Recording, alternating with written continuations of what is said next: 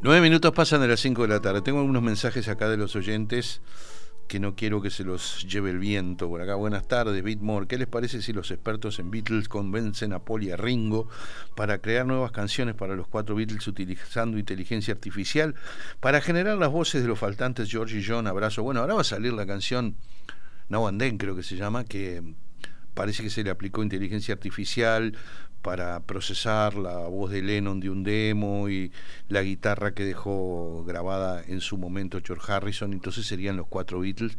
O sea, esto que, pide Laura eh, en realidad ya es un hecho. Buen fin de Eduardo, agradecido por este disfrutado programa. No, agradecido, siempre digo que el agradecido soy yo en todo caso. Y este Germán me dice... Eh, saludos, les aviso que se acaba de cortar el broadcasting de AM, pero y enseguida pone volvió, así que la señal se restableció. Pa, ¿cuánto hacía que no escuchaba? Estas canciones, Misa Bailable, y para mí también es misa en horario fijo, me dice por acá Alicia Drutra, gracias Alicia, este, manda, quien era Pancho? Pancho me manda acá una foto, una foto, a ver de qué es esta foto, de una gaviota, aplausos y saludos y pone una gaviota ahí que está buenísima. A ver, déjenme ver una cosa, este, sí, sí, era para nosotros nomás. René dice, si no hubieras explicado, Eduardo Sublime las grabaciones de la BBC, si no hubieras explicado no me habría dado cuenta que estaban en vivo, como siempre genial, gracias René, buen fin de semana para todos. Bueno, la señora María Ferrer con nosotros, este, ya no nos conocíamos, pero ya encontramos, como siempre pasa cuando dos uruguayos se conocen, encontramos una serie de puntos de encuentro y de gente que conocemos en común y todo eso, como era de esperarse. Bueno, bienvenida María, un gusto que estés acá. Un gusto para mí venir a tu programa. Bueno, muy bien. María es la creadora de, la changuela, que, que, ha dado que hablar y que mucha gente ha escuchado. Incluso a veces en el horario previo a este programa sale también. Así que bueno, ¿cómo se, cómo se te ocurrió ese personaje? Me decía por bronca. Sí, en realidad sí, por bronca y por discutir sola con el televisor. Claro, claro. Más que con la radio, con el televisor, porque soy maestra que no ejerció como tal, porque después pasé a la informática, pero se ve que lo que mis maestras me inculcaron, o mis profesores y mis maestros, me quedó por allí muy firme y veo con un desagrado profundo cómo el idioma se está bastardizando. Pero deformando, porque no es solo que, que, haya nuevas palabras, sí, bárbaro, todo bien, pero se conjugan mal los verbos, se dicen cosas que no son, se emplean como sustantivos expresiones que tampoco son, y entonces de tanto rezongar con eso, un día en realidad comenzó escrita la changuela y no se llamaba changuela. Comenzó con un medio escrito de allá de La Paloma, que se llama La Paloma Hoy, que saca una periodista argentina vecina de, mi casa en La Pedrera, y salió con un nombre Babel, Desorden y Confusión. Luego fue filmada, pero no salía acá, salía en Buenos Aires, o salía por YouTube. El personaje, ahí sí ya lo ya le puse nombre, pero en realidad es como yo le llamaba a mi abuela cuando yo era niña. ¿Le decías changuela a tu abuela, mira? Porque a poco pez raros que uno hace cuando es chico, en vez de decirle che abuela, pasaba mm. con ella todo el verano, mi hermano y yo pasábamos con ella el verano, y le decía changuela esto, changuela aquello. Y ella era bibliotecaria de la inspección de escuelas en Rocha. Ah, mira. Luego un tiempito acá en Montevideo antes de jubilarse. Y era una mujer que leía permanentemente. Le encantaba la lectura. Bueno, cuando yo comencé magisterio me escribía de memoria temas enteros, así fueran, no sé, pestalosis, cosas específicas. Y ella me regaló en la Navidad, en la que yo cumplía seis años, un tremendo libro de cuentos, de toda la recopilación de cuentos de los hermanos Grimm. Claro. Y otro de leyendas. Especialmente el de cuentos lo leí desde los seis años, sin parar, hasta los trece cada verano, porque era enorme, los chicos lo tengo. Y creo que me fue quedando como que ella, mi abuela, fue la que me hizo de algún modo la huella que yo llamo, la huella, el surco en la cabeza sobre las formas de hablar. Y entonces surgió el nombre, Changuela. Yo le decía a la tele, Changuela, mira lo que están diciendo. Esto de locos. De locos, sí. Hasta que un día, bueno, se Así que eso es una suerte de tu personaje es una suerte de vengador de la Real Academia, una cosa la justiciera de la Real Academia, porque hay tanto disparate que se escucha por ahí. por favor. Ahora, ¿a qué, hablando en serio, ¿a qué achacas esa, esa este, pérdida de, del lenguaje que haya habido? ¿A que la gente es mal enseñada, mal aprendida, o también a, que la gente no lee como se leía antes? Que no lee como se leía es un hecho. Es así. Y que el hecho de asociar el, texto escrito con lo que estás aprendiendo y con lo que oralmente se dice, sin duda deja una huella. Bueno, ahora están prohibiendo en algunos lugares los teléfonos porque se dieron cuenta, una cosa evidente, no sé cómo tardaron tanto, de que los niños al no escribir con su mano están dejando de usar una parte importante de su cerebro. Cuando tú escribes la grafía de lo que estás oyendo y diciendo y a su vez lees, te queda, ya no precisa se pasa como el otro día decía en una grabación, de aprender a aprender, a que sea tuyo. Claro. Entonces ya es natural, después queda. Claro, claro, claro. Ahora, si no leen, si a su vez, por los medios de difusión, lamentablemente, masivos, se dice mucho disparate, entonces la gente copia, y, pensás que, claro, y pensás que tiene un rol también en ese desastre el lenguaje apocopado, etcétera, etcétera, del WhatsApp y todo esto que está pasando ahora, todas las abreviaturas que se usan para el WhatsApp, etcétera. Bueno, yo no sé si, si influye tanto porque me daría la impresión a mí de que cuando ponen dos letritas saben el cuál es el, el, concepto. Lo terrible es cuando no, cuando es, es todo una cosa que te das cuenta que no saben lo que están diciendo. Claro o que lo están diciendo mal. No diría que, yo creo que tanto, tanto por ahí no es. Es no leer el texto completo, no leer en voz alta. Otra cosa tremenda que me han dicho que se dejó de hacer en las escuelas, no sé, porque dictados. ¿No hacen más dictados? Dicen que no. El idioma español eh, pero era una tradición, cuando íbamos a la escuela era dictado era una tradición. Claro, es que casi como escribes, lees, salvo la H y alguna otra cosa, tú puedes, si, si un maestro pronuncia bien, un niño no tiene faltas. Claro, claro, lógico. Porque si el niño, si tú al niño le dices sí, oso, sabe que es con la S. Y si tú le dices cielo, sabe.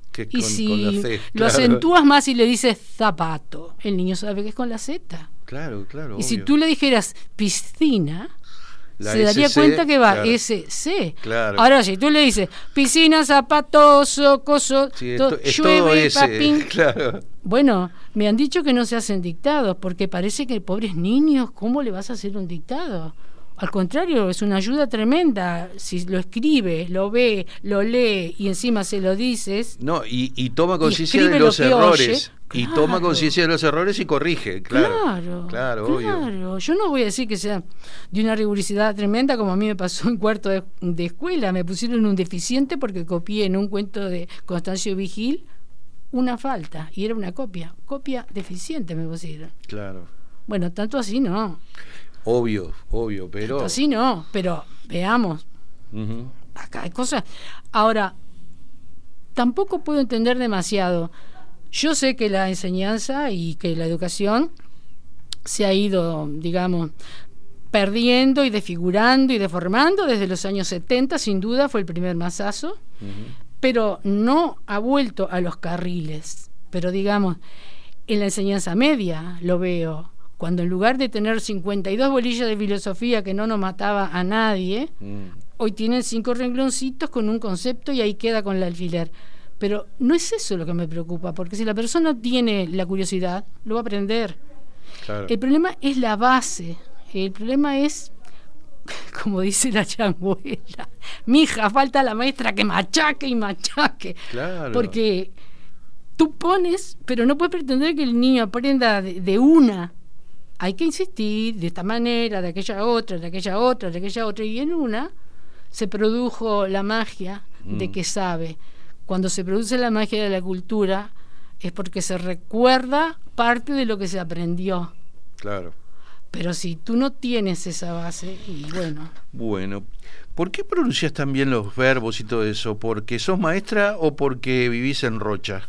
Bueno, no sé, pero en mi casa siempre se hablaron dos idiomas porque mis padres y abuelos y algún bisabuelo son todos de Rocha. Todos de Rocha. Después ya son inmigrantes, pero...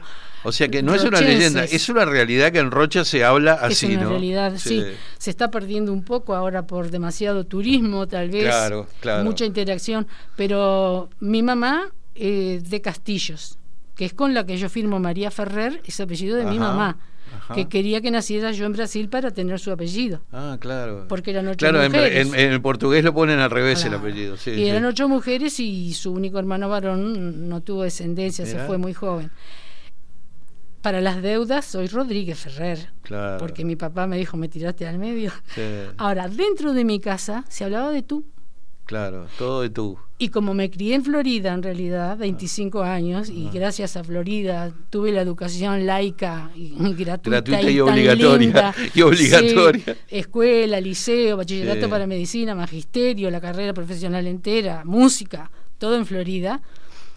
Hablaba de vos de la puerta para afuera. Claro y adentro de tú, porque mi mamá nunca perdió el tú. Ah, claro. Ahora, también en Maldonado se habla bastante bien. Sí. Bastante bien. Sí, es verdad. Maldonado también. No es sola. la gente de Rocha está muy orgullosa con toda lógica, pero también en Maldonado se habla así. Sí, es verdad. Sí, como no, Maldonado también. Por supuesto que sí. Este, bueno, ¿y qué, ¿y qué repercusión ha tenido? ¿Qué te han comentado de la changuela? Bueno, mira. Te diré que mientras estuvo saliendo en Rocha, a impulso de un periodista Eduardo González de allá, estuvo saliendo por más de una emisora de radio. Los niños de la escuela de la Pedrera, donde yo estuve viviendo fijo años, además de que he ido toda mi vida, me decían, a mí me hace reír, pero dice la maestra que también aprendo. Claro. Porque yo después me acuerdo lo que dijo la changuela tal cosa, dijo esa ha sido creo que una repercusión buena. Obvio. Y después me ha pasado en, en, Rocha mismo, que yo no estoy en la ciudad, pero me ha pasado de ir de repente a un lugar y me dicen, tú no eres la que hace el personaje Changuela en radio. Changuela, claro, sí, eso pasa. Porque, no, porque te reconocí la voz.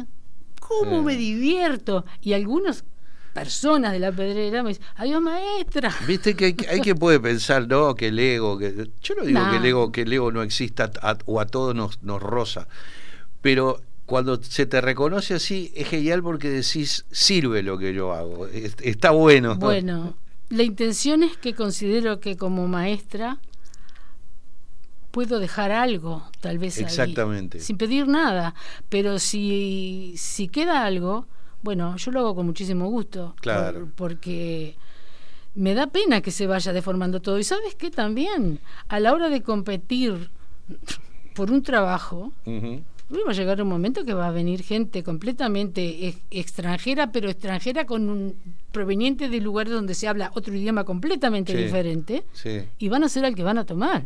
Claro. Porque tú no vas a tomar a alguien que, ni habla bien. Sí, sí.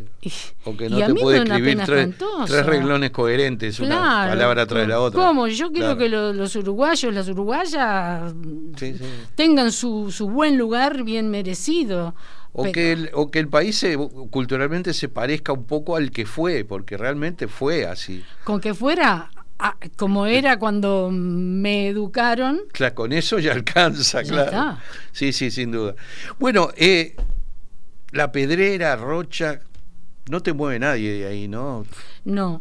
En realidad creo que tengo la marca genética, porque sí, sí, sí. Eh, sí, cuando escribí el libro de la Pedrera me preguntaban por qué, y yo les decía, antes que la Rambla se llame Juan Domingo Perón. Claro. Y eso, y, bueno, fue lo que fui viendo durante mi vida porque... se llenó de argentinos. Eh, pero sí, con bárbaros bien recibidos. Obvio, obvio. Resulta que la Pedrera nació porque algunos rochenses fueron para ahí. Claro.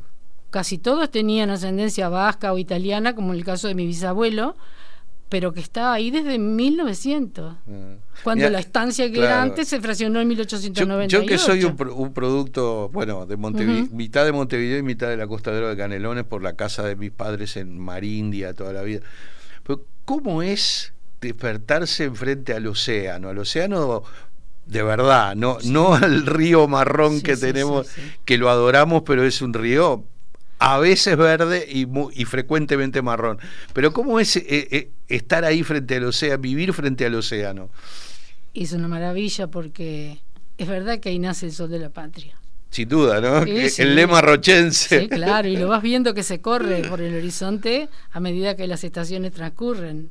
Sí. Cuando yo era niña tenía otra emoción porque la casa vieja, con aquellos vidrios grandes y una cerradura que por supuesto no cerraban bien, una pequeña manijita de bronce, una llave de este tamaño, tú tenías el... El silbido de, de, Donde viniera del este, en mi casa me da de frente, de frente. es en la Rambla y está ahí, enfrente. Y después venía el pampero de atrás, uh. que te traía todo el frío y antes de eso un poco de lluvia. Hoy en día en mi casa es, digamos, no se siente tanto, pero sí es una maravilla, claro. sin ninguna duda. Y decime, además de, la deformación del idioma, hmm se está llenando de basura la playa, de botellas de plástico, todo eso también, ¿notás eso? Sí, y hay, hay gente que toma las iniciativas, vecinos, grupos de vecinos, todo eso, de promover que sí, la, que se limpien las playas, la escuela también. Qué bien. Sí, ponen redes, han hecho, sí, se hace. Qué bien. Se hace, eh, porque la gente se preocupa, desde luego, ¿no? Sí, sí, sí, sí. Cuando yo era niña lo que, lo que había eran las playadas que llamaban, que venían del tiempo de mi bisabuelo. Que claro, porque se soltaba una carga de un barco por allá. quién sabe dónde, y te salían a la playa tejas, baldosas, ah, una vuelta se sembraron televisores por toda la costa, madera muy frecuentemente, muy frecuentemente, porque no es un lugar amigable, digamos, bueno, en el año 77 encalló el Catay. ¿Cuánta, gente hay más o menos todo, viviendo todo el año en la pedrera? Y todo el año, y 100, no sé si llega. ¿Así tampoco es? Sí, son muy poquitos. Hay muchos niños en la escuela porque vienen muchos niños de los alrededores. Claro. ¿sí? Hay, eso sí creció muchísimo pero en el pueblito mismo, no sé ahora qué dirá el censo. ¿No, no, no encontrás en ningún momento que es una vida un poco solitaria o estás muy habituada a eso? Bueno, te diré, cuando yo me fui firme para allá, que fue en 2016, 17, a toda la vida había dicho que cuando me jubilara me iba y trabajé en informática 40 años, más de 40 años con computadores, dije, me voy. Claro. Me fui. Lo que quería era estar sola. Ajá porque además estaba haciendo arreglos sobre música que después toco y canto y necesitaba estar sola para hacer eso. Claro. Que al principio me costó porque era volver a cosas que había dejado hace, hace años, hacía muchos años. Pero después que pasó la pandemia, donde hubo mucha gente viviendo allá firme, sí, ahora este año, este año 2023 empecé a pensar que le estaba tomando como miedo a la gente. Claro y me vine a Montevideo en abril y bueno, me pienso ir ahora sobre fines de septiembre. Está bien. Porque ya estaba, ya estaba un, un poco pirada. Bueno. bueno, le cuento a los oyentes, este son, son las cosas increíbles que pasan, por eso digo, eh, es lo bueno de nuestro pequeño país, ¿no? Nuestro pequeño gran país. Yo me resisto a decir la expresión paisito, la odio la expresión paisito. Yo personalmente admito que si al que le guste que lo diga. Para mí el nuestro es un pequeño, gran país. Este y cuando dos uruguayos se conocen siempre siempre hay algún conocido común, así que María resultó hermana de un viejo amigo mío de allá de AFAF 3 de una cooperativa de vivienda de, de Juanjo que le mando un saludo y además dice que María dice que me vio cantar, así que eso, era muy malo. No, no, era muy bueno. Mi hermano tiene su canción preferida, que yo ya me acuerdo ahora cuál es, no lo ah, recuerdo, pero sí, claro, cuando le dije que de pronto venía por acá en algún momento, oh, Sí, claro. Qué bien. bueno, María, este, muchísimas gracias por esta visita adelante con el Changuela que sale por Radio Mundo 1170, que es el, la vengadora de la Real Academia y que no, pero está buenísimo porque además de que tiene mucho humor y mucha este, picardía el personaje, queda luego un, una, la posibilidad de, de, mejorar el habla, cosa que nos hace mucha falta. Ojalá. Así que muchísimas gracias por, por estar acá. A ti por recibirme. Muy bien. Bueno, vamos a una, una pausita. Ahí está. A continuación, los consejos de la maestra Changuela.